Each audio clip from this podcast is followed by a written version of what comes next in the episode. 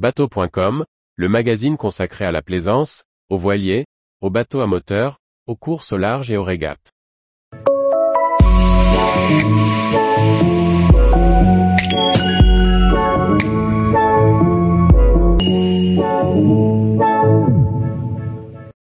La carène à déplacement, confort et autonomie. Par Chloé Tortera. La carène à déplacement permet de naviguer à des vitesses réduites en réduisant sa consommation de carburant.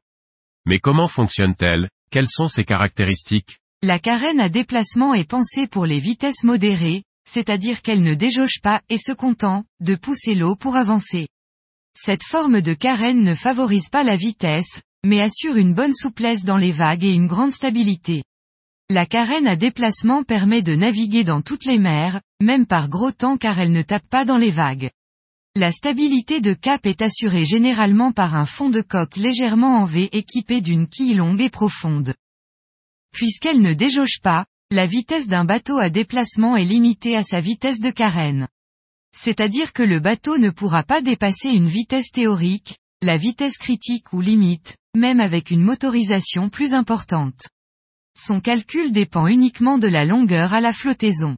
Plus le bateau est grand, plus il pourra atteindre des vitesses élevées.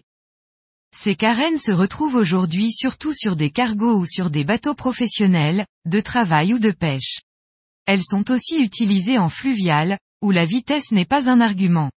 En naviguant à des vitesses raisonnables, la consommation l'est également.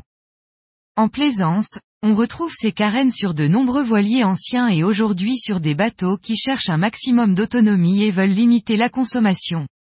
C'est le cas des trawlers ou des propulsions électriques. L'architecte naval Pierre de Lyon résume, avec les économies d'énergie, la carène à déplacement n'est pas prête de disparaître. Les carènes à déplacement servent à des bateaux qui ne dépassent pas leur vitesse de carène. Si on cherche un bateau avec peu de vitesse et peu de consommation, c'est l'idéal.